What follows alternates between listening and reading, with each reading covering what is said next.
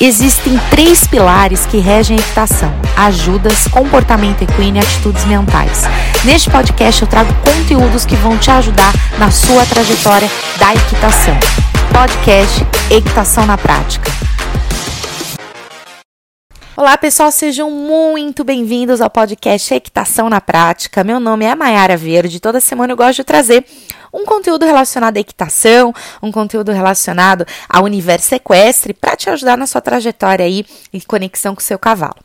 É, essa semana, gente, não tem um tema específico que eu queria falar. Na verdade, é um projeto que eu tive a ideia esses dias é, por conta da minha audiência. Calma que eu vou explicar. Esses dias eu mandei algumas perguntas para os meus alunos, mandei perguntas para alguns é, seguidores de todos os meus canais e eu recebi algumas respostas de temas que eles gostariam que eu abordasse em relação à equitação, em relação ao meio equestre. E uma das. Eh, eu tive várias perguntas relacionadas que eu achei até curioso sobre raças. Quais são as, a, quais são as raças que eu indicaria para determinada situação, docilidade, temperamento, enfim. E foi abordado muito essa questão das raças. E como eu achei curioso isso, eu levantei que não se fala muito das raças, né? Eu mesma, quando iniciei minha trajetória, tive que pegar o livro e estudar uma por uma e ir aprendendo as características conforme eu ia trabalhando. Por que não dar essa oportunidade para vocês e a gente fazer um resumo das principais características e trazer as peculiaridades de cada raça, né? Lembrando só, gente, que é, eu gosto sempre de falar isso porque eu sou amante equestre, tá? Meu objetivo não é enaltecer nenhuma raça e nem dizer que uma raça é melhor que a outra, muito pelo contrário, porque meu grande objetivo, até com vocês, todos nós que estamos aqui, somos amantes do cavalo, independente de que raça que ele seja, né? Mas, é, como ser individual, que nós já comentamos várias vezes, a raça torna mais peculiar ainda esse indivíduo. Então, é interessante a gente entender até como que a raça do nosso cavalo, é, curiosidades em relação a como ela nasceu, os temperamentos que acabam sendo mais padrão da raça, né? Como o pessoal comenta, tá? Óbvio também que eu não sou uma especialista em raças, mas eu vou tentar trazer para vocês através desse projeto, que é o projeto Galopando entre as Raças, que daqui para frente eu vou trazer sempre um episódio relacionado a uma raça distinta.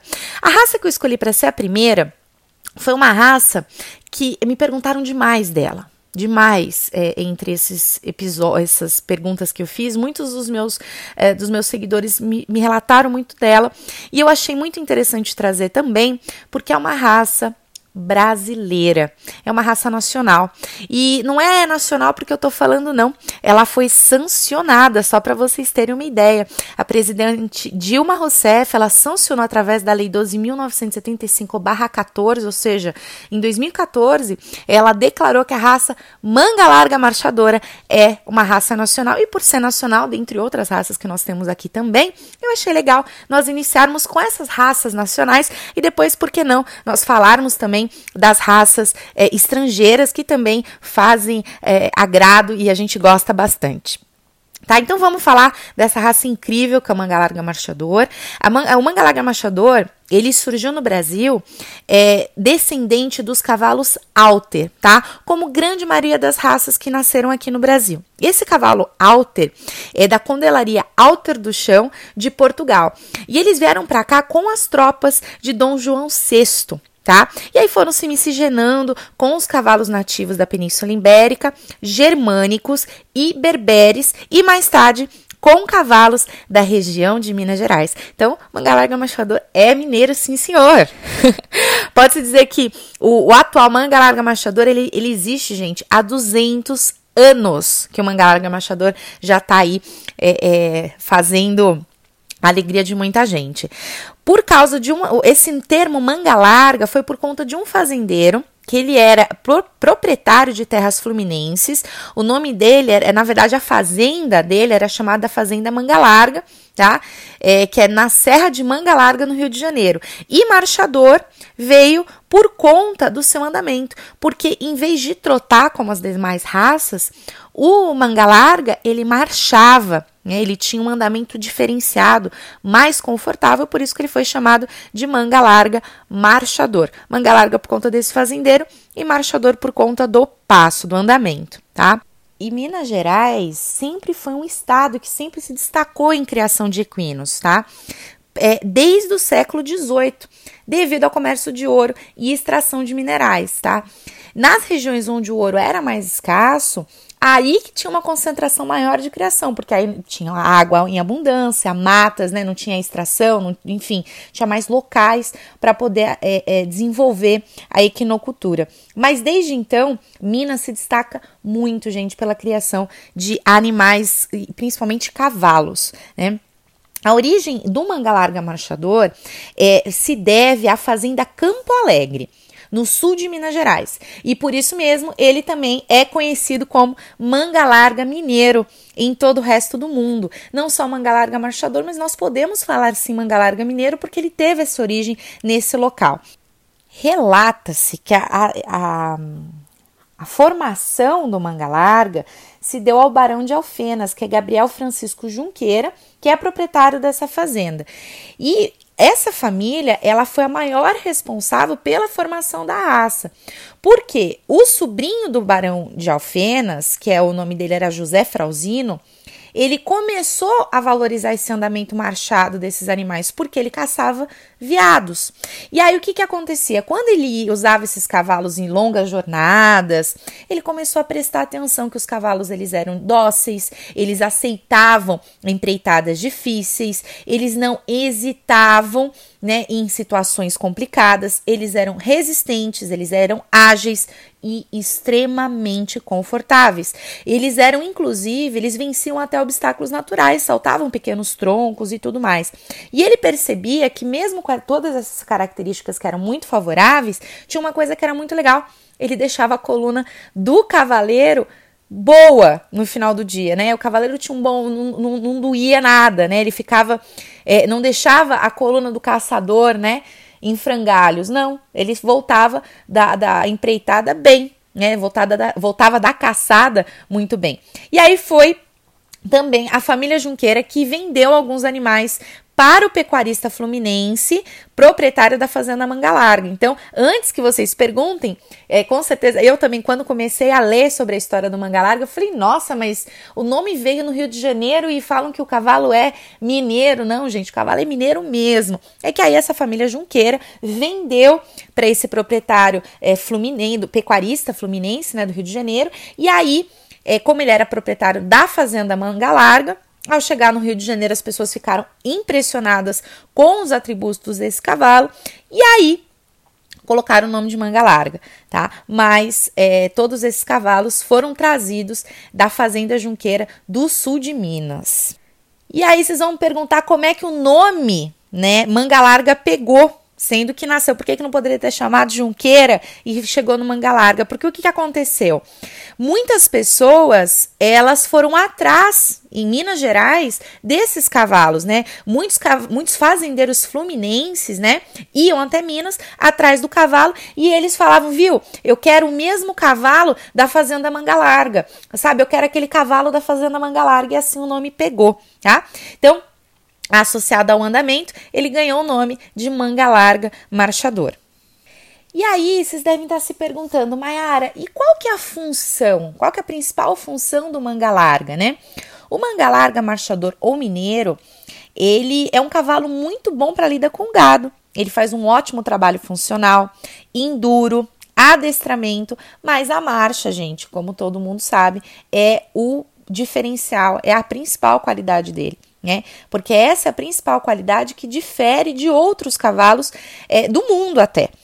Segundo a definição da Associação Brasileira de Cavalos Manga Larga Marchador, durante a marcha, o manga larga marchador ele descreve no ar um semicírculo com os membros anteriores e os posteriores como uma alavanca para ter impulso. Marchando, ele alterna os apoios no sentido diagonal e lateral sempre suavizados por um intermediário, o tríplice apoio, movimento em que os três membros do manga larga marchador tocam o solo ao mesmo tempo. Por isso que ele tem essa particularidade de um andamento bem cômodo, tá, gente? Isso é uma definição da própria associação, é meio complexa, né? Mas essa definição ela traduz bem, que é a questão do tríplice apoio. É na marcha, né? O, o, andamento a passo, a gente tem quatro apoios. Na marcha é um andamento mais rápido que o passo, mas ela não, não consegue fazer que nem o trote, que são dois apoios. Ela está intermediária entre o passo e o trote, tá? Então, é, é por isso o diferencial do manga larga marchador. E aí, existe muitas dúvidas em relação à marcha batida e à marcha picada. Gente, isso tem um livro é, é, quem é juiz da associação do, do Manga Larga sabe bem. Tem, é bem complexa a explicação, tem vários tipos de marcha que eles avaliam, mas uma forma bem simples para vocês entenderem, até porque eu também não sou expert em marcha, mas o pouco que eu sei é a marcha batida é aquela que se aproxima do trote. Então vamos lembrar que o trote a gente tem movimentos diagonais, né? Então a marcha batida ela tá mais, ela não é considerada um trote, mas ela tá mais próxima do trote, ou seja, são movimentos movimentos diagonais que tem um movimento que o cavalo está em suspensão, né? Então a marcha batida seria essa, uma marcha cômoda também, mas ela está mais próxima do trote. A marcha picada, eles colocam que ela é muito próxima à andadura, tá? O, a andadura é quando há quatro tempos que são bem definidos visualmente. O animal eleva sua mão direita e logo em seguida também o seu pé direito. Enfim, gente, é até legal. Às vezes, por falar é, por áudio, não dá para entender tão bem essa questão do tríplice apoio, da marcha batida ou marcha picada. Mas eu oriento vocês, se vocês tiverem interesse aí de dar uma olhadinha, tem muitos vídeos explicando né, sobre o tríplice apoio, explicando sobre a marcha picada a marcha batida, tá? Então é bem interessante vocês entenderem. Mas pelo que eu sei, é assim. Tem dois polos que não podem, que não é valorizado no manga larga: andadura e o trote. Dentro dessa faixa existem todos os andamentos e aí cada um vai ter a sua particularidade e sua beleza. Mas em relação ao temperamento, Maera, como que é o temperamento do cavalo manga larga mineiro, marchador? Ele tem um temperamento extremamente dócil, ele é muito ativo, ele é super fácil de lidar né? Ele pode ser montado tanto por crianças quanto por cavaleiros inexperientes.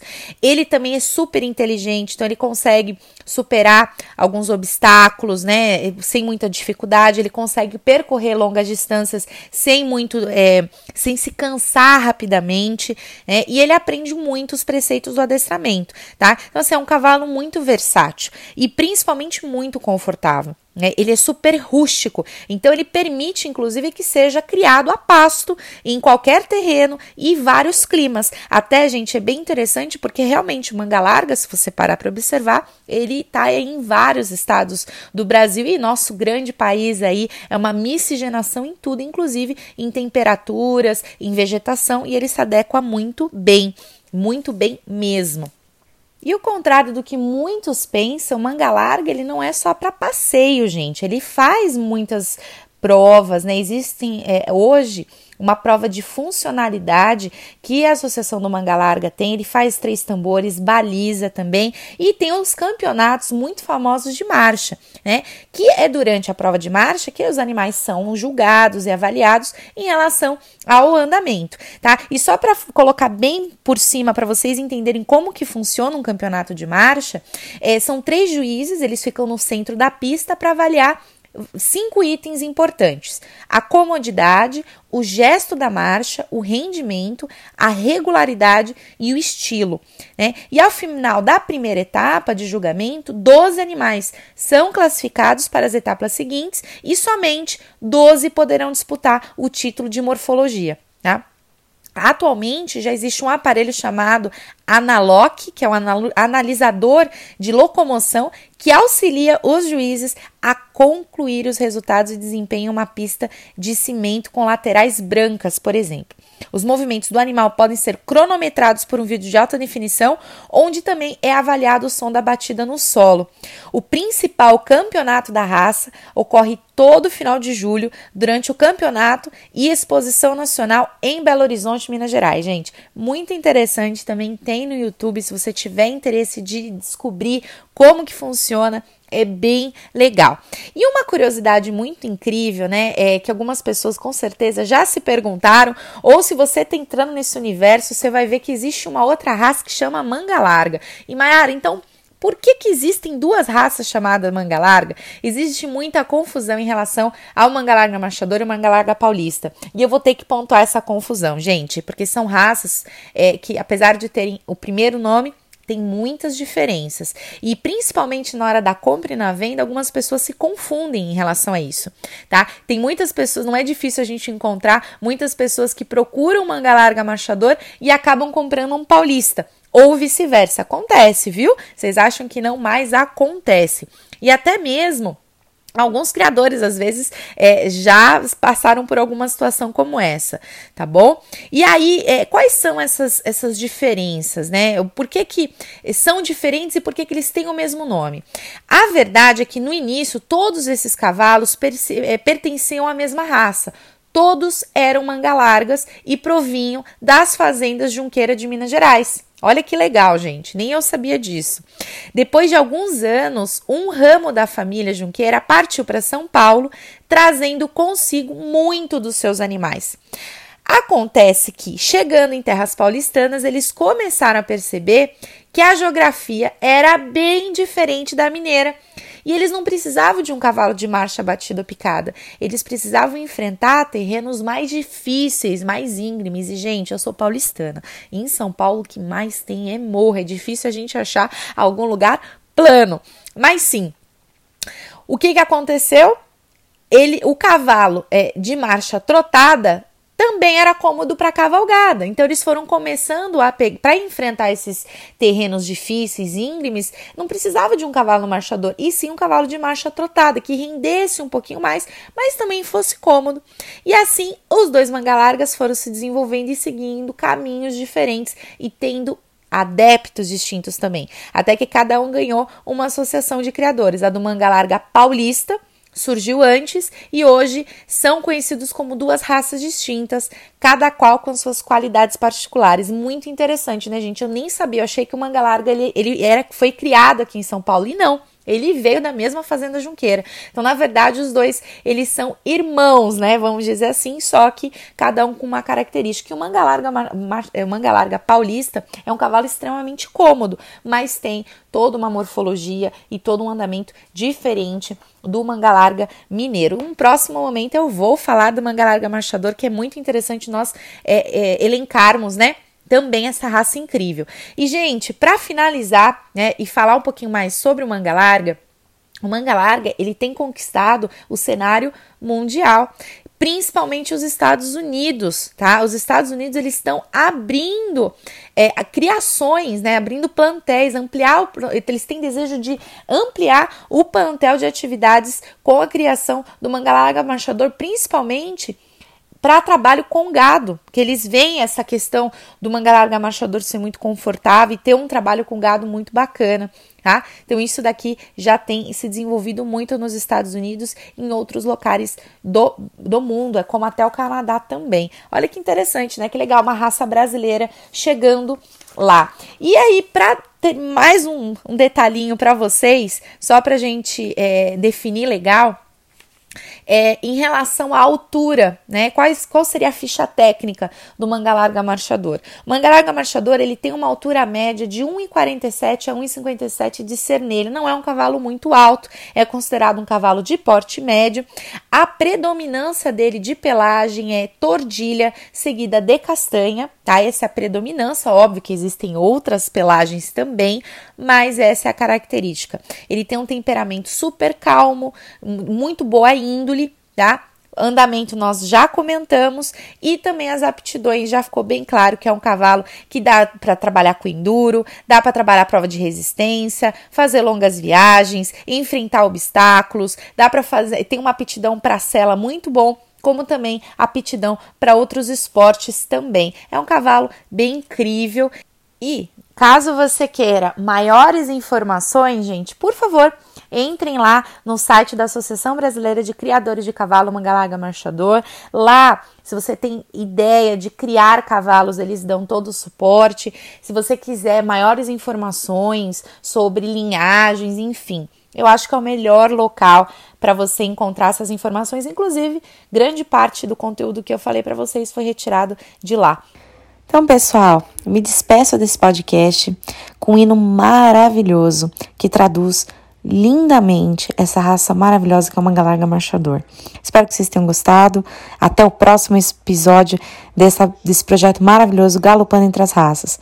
Obrigada, gente. Até o próximo.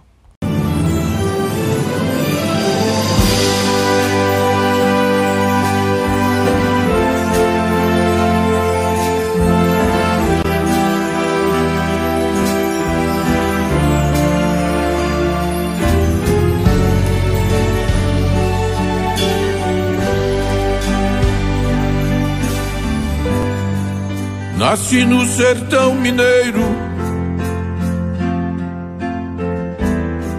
Apesar de caipira pobre, eu descendo de nobre. Fui criado pro cerrado. Pra lidar com gado para percorrer distâncias. Aprendi a marchar pro meu dono não se cansar.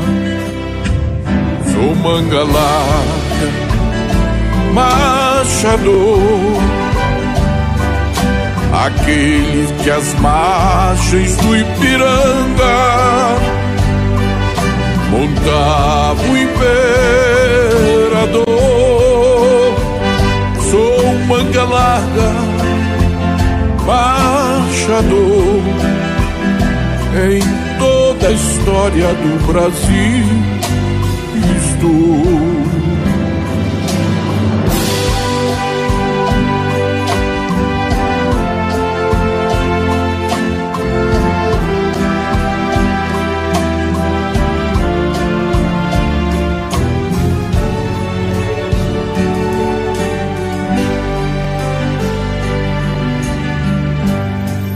Tenho fôlego de gato. Eu resisto ao carrapato. Sou manso como um cordeiro. Como um raio sou ligeiro. Sou cavalo da parteira sou cavalo sem fronteira e só tenho uma intenção: servir a todos sem distinção. Sou mangalá, machador aquele que as margens do Ipiranga montava o imperador. Sou manga larga, machador em toda a história do Brasil. Estou, sou manga larga, machador aquele que entre altos e baixos sempre lhe apoiou. Sou manga larga, marchador em todo estouro de boiada.